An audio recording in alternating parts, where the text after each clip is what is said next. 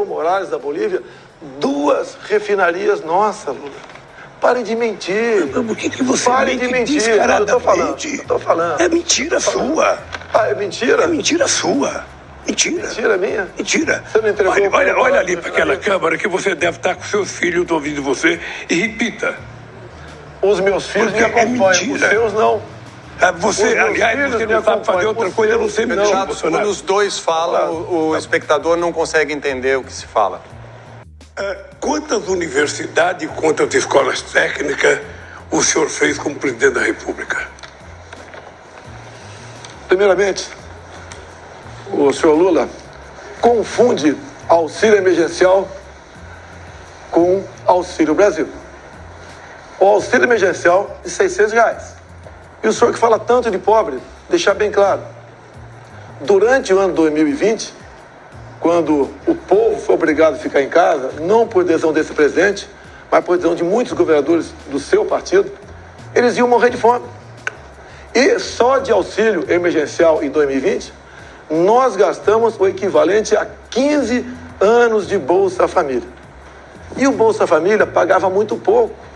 Eu tinha vergonha de ver as pessoas mais humildes, em especial do Nordeste, do interior do Nordeste, recebendo, algumas famílias, começando a receber 42 reais por mês. Eu só podia dar algo melhor, como está dizendo agora, por que, que não deu lá atrás? Por que agora, quando chega e passa para 400 contra a sua bancada do PT e depois passa para 600, o senhor quer se arvorar de grande benfeitor que vai prometer. O senhor promete o tempo todo. O senhor prometeu levar água para o Nordeste. E agora o senhor está prometendo picanha e cerveja. O senhor não fica vermelho com essas propostas mirabolantes e mentirosas? Creio que para governar o Brasil, tá, nós temos passado. Nós não, não somos candidatos aqui de primeira viagem. Então o senhor tem seu passado que é lamentável, é triste. Em especial entre os mais humildes, os mais pobres do Brasil. Eu quero falar agora com o pessoal do Nordeste. Quanto era o Bolsa Família? Começava com 40 reais. Nós triplicamos com o Auxílio Brasil a média do Bolsa Família. Hoje, a dona de casa vai no supermercado e compra realmente algo para levar para casa. No passado, ia com o carrinho vazio. Então, promessas, estamos cheios e a grande prova de promessas vazias é esta que o senhor aqui, o seu partido, foi contra a criação do Auxílio Brasil. Eu perguntei quantas universidades você fez. Perguntei quantas escolas técnicas você fez. E você vem falar do Bolsa Família. O nosso programa de inclusão social não era só o Bolsa Família. O nosso programa de inclusão social foi a maior política de distribuição de renda que esse país já conheceu para o pobre. Porque era ajuda ao pequeno produtor rural, era 1 milhão e 400 mil cisternas que nós fizemos para o Nordeste, era o PNAE para levar comida para as crianças mais pobres e a gente comprava do pequeno produtor, além do aumento do salário mínimo de 74%. Mas eu queria voltar à pergunta inicial: quantas universidades e escolas técnicas o seu governo fez? Senhor Lula, durante a pandemia, dois anos as universidades ficaram fechadas. Ocorreu nesse domingo, dia 16 de outubro de 2022, o primeiro debate válido pelo segundo turno da eleição desse ano entre o presidente Jair Bolsonaro, do PL, e o ex-presidente Luiz Inácio Lula da Silva, do PT. O formato do evento foi um pouco diferente do habitual. Houve dois blocos de 15 minutos cada um, nos quais os candidatos puderam administrar o tempo livremente entre perguntas, respostas, réplicas e tréplicas. Eles puderam também transitar livremente pelo palco e chegaram inclusive a tocar um no outro. Os candidatos ainda se chamaram de mentiroso e exaltaram feitos dos seus governos, mas discutiram menos as propostas que pretendem levar adiante a partir de 2023, caso sejam eleitos. Eu sou Maurício Ferro, criador e diretor do Correio Sabiá. Sou também eu que faço o roteiro e apresentação do podcast do Correio Sabiá. E a partir de agora, eu vou contar para você tudo o que você precisa saber para começar o seu dia e a sua semana muito bem informado. No primeiro bloco do debate, o foco ficou muito em educação e pandemia, que são assuntos naturalmente mais confortáveis para o ex-presidente Lula.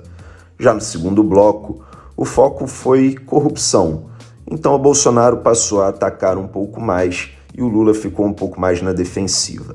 Além disso, o Lula estourou o tempo que ele tinha que administrar no segundo bloco, o que permitiu que o Bolsonaro passasse um bom tempo no final do segundo bloco falando sozinho, portanto atacando seu adversário e exaltando os feitos do seu governo. Bom, nessa semana a gente vai ter também outros debates presidenciais e tá tudo isso bem descrito na agenda da semana do Correio Sabiá, que é um conteúdo que a gente publica todo domingo e atualiza todo dia e mostra os principais eventos políticos e econômicos. Está no nosso site www.correiosabiá.com.br. Também no site do Correio Sabiá mas no final de semana nós criamos uma espécie de tempo real para que você pudesse acompanhar as principais notícias enquanto nós não voltávamos com as curadorias de notícias, que são enviadas de segunda a sexta-feira. E nesse tempo real, nós mostramos que o fundador do Partido Novo, João Amoedo, que foi inclusive candidato à presidência em 2018, declarou que vai votar no Lula no segundo turno e o anúncio não pegou nada bem dentro do partido, que inclusive publicou uma nota oficial fazendo críticas ao seu fundador. Nessa nota, o Novo diz que é absolutamente incoerente e lamentável a declaração de voto do João Amoedo no Lula, que sempre apoiou e financiou ditadores e protagonizou os maiores escândalos de corrupção da história, diz a nota do Novo a respeito do Lula.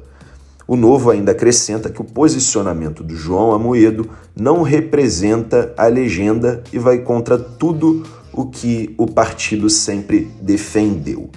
Quem também criticou o João Amoedo foi o Felipe Dávila, candidato do Novo nesse ano à presidência da República. O Dávila falou que a declaração de voto é uma traição aos valores liberais, ao Partido Novo e a todas as pessoas que criaram um partido nas palavras do Felipe Dávila, para livrar o Brasil do lulopetismo que tantos males criou ao Brasil. Ainda nesse tempo real que eu acabei de falar, que nós criamos no final de semana no site do Correio Sabiá, a gente mostrou que viralizou mais um vídeo do presidente Jair Bolsonaro. Dessa vez, não é falando sobre canibalismo, aborto ou participando de evento da maçonaria. São declarações do presidente falando que pintou um clima, nas palavras dele, com uma menina venezuelana em torno de 14 ou 15 anos que estava se arrumando, de acordo com o presidente, para ganhar a vida. O Bolsonaro estava relatando um caso que ocorreu em 2020, quando ele abriu uma transmissão ao vivo pelas redes sociais numa casa que tinha várias venezuelanas em torno dessa idade, repetindo de 14 a 15 anos. Eu vou mostrar a declaração do presidente e aí depois eu contextualizo para você. Eu estava em Brasília, na comunidade São Sebastião, se não me engano, no sábado de moto. Assassino da porra. Meu cara passeando de moto. Passei de moto, sim. Passei de jet ski, passei de cavalo, de jegue. Tá? A moto numa esquina, tirei o capacete e olhei umas menininhas, três, quatro bonitas, de 14, 15 anos, arrumadinha num sábado numa comunidade e vi que eram meio parecidas. Entrei um pintão clima, voltei, posso entrar na tua casa? Entrei. Tinha umas 15, 20 meninas, sábado de manhã, se arrumando, todas venezuelanas. Eu pergunto, meninas bonitinhas, 14, 15 anos, se arrumando no sábado, para quê? Ganhar vida. Bom, o que aconteceu nessa história foi que a oposição usou amplamente essa expressão do Bolsonaro de pintou um clima para criticá-lo e chamá-lo inclusive de pedófilo. O Bolsonaro rebateu, disse que o PT tinha ultrapassado todos os limites ao relacioná-lo à pedofilia. A primeira-dama Michele Bolsonaro disse que o Bolsonaro tem mania de dizer isso. De acordo com ela, ele fala pintou um clima para tudo. O ministro Alexandre de Moraes, que é presidente do Tribunal Superior Eleitoral e que inclusive recebe várias críticas do Bolsonaro, determinou que as plataformas digitais retirem do ar esse vídeo do Bolsonaro falando que pintou um clima. E o conteúdo já estava sendo inclusive usado pelo PT em peças da campanha. A respeito desse mesmo caso, ainda é importante dizer que uma das venezuelanas visitadas pelo Bolsonaro disse que a casa onde foi o presidente, na verdade, abrigava uma ação social, ou seja, não tinha nada de prostituição.